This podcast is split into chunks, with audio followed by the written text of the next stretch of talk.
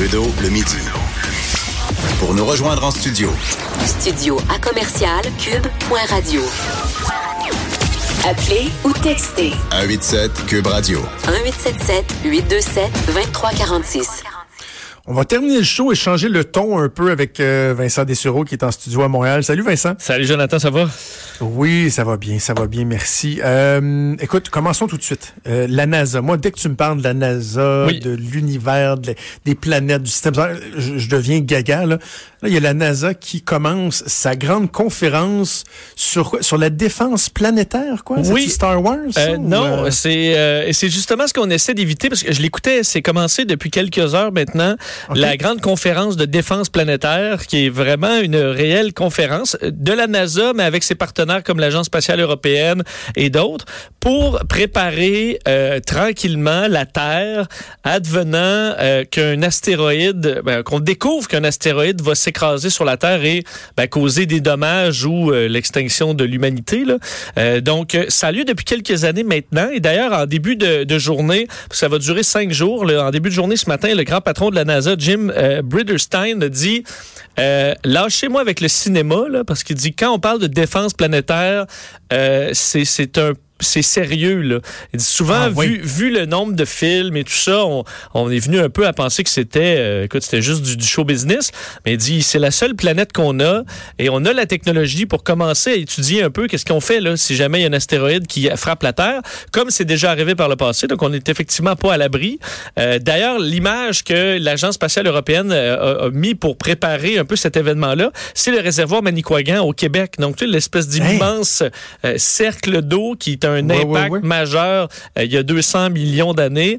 Euh, donc, c'est une photo du Québec qui, euh, qui, qui, fait la promotion de tout ça. Alors, comment ça fonctionne? C'est que ce matin, là, ils ont donné les précisions sur un scénario hypothétique. il y en a un à chaque année différent. Et là, celui-là, cette année, c'est qu'on découvre en 2019, aujourd'hui, que en 2027, donc dans huit ans, un astéroïde va avoir une chance sur 100 de frapper la Terre. Euh, donc là, là, je pense à Bruce Willis tout de suite. Mettez-moi Bruce ben, Willis dans une navette avec Ben Affleck right now. En 2027, il va s'en venir un peu croulant là. Bruce. Mais tu sais, c'est ça, tu dis. Et là, euh, ce qu'ils vont faire, parce qu'il y a la NASA, mais il y a aussi la FIMA qui est là-dedans, donc euh, l'Agence américaine de gestion des, euh, des, des, des, situations de, de crise et d'urgence. Et là, on se fait un scénario. Donc, OK, comment on réagirait? Là, mettons qu'aujourd'hui, on apprend ça. Là. On a une chance sur 100 et ça va se, se, disons, dans l'entonnoir, au fil des jours de la conférence, on va probablement arriver à 100 chances sur 100. là. C'est un peu ça l'objectif. OK. Euh, et là, comment on gère la crise? Donc, comment est-ce qu'on dévie l'astéroïde? Est-ce qu'on fait une mission en huit ans là, où on investit massivement de l'argent pour dévier l'astéroïde? Comment on essaie de préciser la menace aussi? Donc là, je voyais ce matin, on était dans choisir les grands télescopes du monde qui vont euh, se tourner vers l'astéroïde pour essayer de préciser où il va frapper. J'ai compris que c'était entre Tokyo et Copenhague si euh, il nous frappe. Euh, donc là, on va déployer tout ça. Puis admettons qu'il nous frappe, là, bon, la FIMA, comment on gère ça? Euh, comment on travaille avec les autres pays en cas d'urgence? Alors, c'est une vaste générale, disons, euh, qui aura lieu pour les cinq prochains jours et qui commençait ce matin, mais c'est quand même fou, là. Donc, c'est des, organisations pété. crédibles.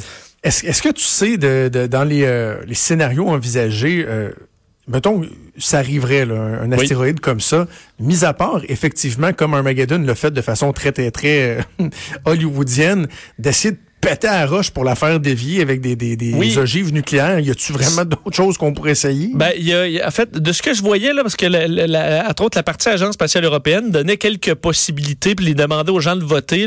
Tu avais le choix d'essayer de faire tout sauter, là, ce qui, des fois, est- Ouais. peut faire pire que bien, parce que ça fait plusieurs, euh, ça se divise en ça. plusieurs, puis euh, ça, ça peut détruire des fois encore plus, là, quoique euh, on préfère plusieurs petits qu'un gros, là, à mon avis, mais et t'as un, ce qu'on appelle un impacteur kinétique là, qui doit donner probablement un gros coup sur euh, l'astéroïde dans le but de le faire dévier, ou euh, tout simplement, je sais que tu peux mettre un- une espèce de, de, de robot avec un moteur à réaction, par exemple, les moteurs qu'on utilise dans l'espace pour les, des fusées, et qu'on puisse essayer de pousser là, tranquillement pour le dévier de sa trajectoire.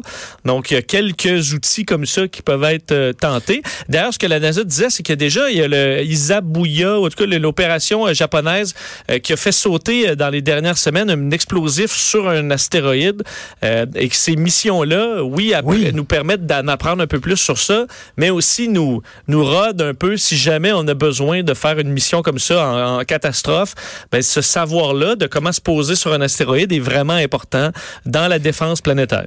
Parce qu'on on, s'entend que si on réussit à le détecter là, quelques mois, quelques années à l'avance, là, et qu'on réussit à, envoyer un engin, soit le faire exploser ou essayer de le pousser, tu as juste besoin, tu sais, de loin, la boule est petite. Là. La Terre est très, très petite. Tu le fais dévier là, de, de 0,00, je sais pas combien degrés, puis il va passer finalement des centaines de milliers de kilomètres. Là. Exactement. Donc, c'est souvent quand tu es loin, mais là, il faut que tu te rendes. Là. Euh, alors, il faut que tu crées ton, ton... Ça prend des années, généralement, à développer un engin spatial. Alors, qu'on devrait même en développer un d'avance qui est prêt à à être lancé à tout moment si on découvre ça. Moi, je pense euh, que oui. Parce que ce que disait le patron, il disait, on a juste une planète, hein, qu'il faut la défendre parce que si on se rend compte trop tard qu'il y a un astéroïde qui s'en vient, ben on est fait. On va. Ok. Euh, dans les choses qui pourraient nous exterminer, il y a euh, des astéroïdes, mais il y a aussi les machines. Hein, et là, on continue dans mes parallèles de films. Bon, Terminator, les robots qui nous envahissent. Et là, tu veux me parler de comment on peut empêcher les machines de nous exterminer? Ouais, on est vraiment dans la fin du monde aujourd'hui parce que le MIT a sorti a sorti un dossier euh, vraiment intéressant où eux veulent lancer euh, avec, euh, entre autres, Facebook, Microsoft, plusieurs géants dans le milieu du, de la technologie, un, un, nouveau champ d'études interdisciplinaire qui s'appelle le Machine Behavior, donc le comportement des machines. Donc, eux, ce qu'ils disent, là, en fond, c'est qu'on doit développer un champ d'expertise pour comprendre euh, où, vont aller l'intelligence artificielle, puis quels dangers sont associés à ça? Ça fait plusieurs années que, entre autres, le Bill Gates ou Elon Musk ou d'autres, il faut faire attention là avec l'intelligence artificielle. À un moment donné, ça se peut que ça parte dans un sens qui n'est pas prévu. Et c'est un peu le champ d'études que eux veulent déployer. C'est quand même très compliqué d'analyser où un algorithme super intelligent peut aller hors de notre contrôle. Euh, entre autres parce qu'au niveau militaire, entre autres, on s'en vient avec des armes euh, autonomes, ou du moins qui pourront prendre des, des, décisions. On a le parc de voitures qui veut s'en venir autonome aussi. Donc, est-ce que, par exemple, un algorithme qui peut se, qui apprend, euh, admettons, tu as une voiture là, qui commence à faire euh, ce qu'on appelle une mutation, parce qu'on dit les, un peu comme des microbes, là, il y a des mutations, mais ça peut arriver à des, des, euh, des intelligences artificielles.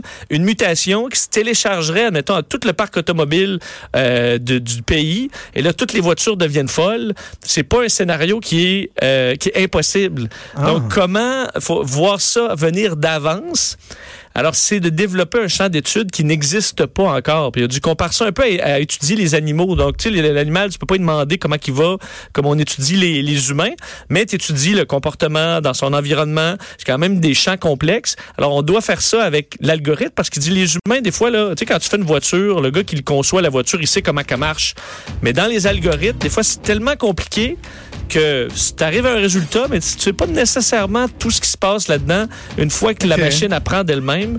Donc, euh, ça s'en vient plus intelligent que nous, puis ça, c'est inquiétant. Écoute, je te remercie. Grâce à toi, je finis l'émission totalement angoissé. Et en bonus, j'ai I Don't Wanna Miss a Thing d'Aerosmith dans la tête. C'est ben merveilleux. C'est bien, tu écouteras ça ce soir en bonne compagnie.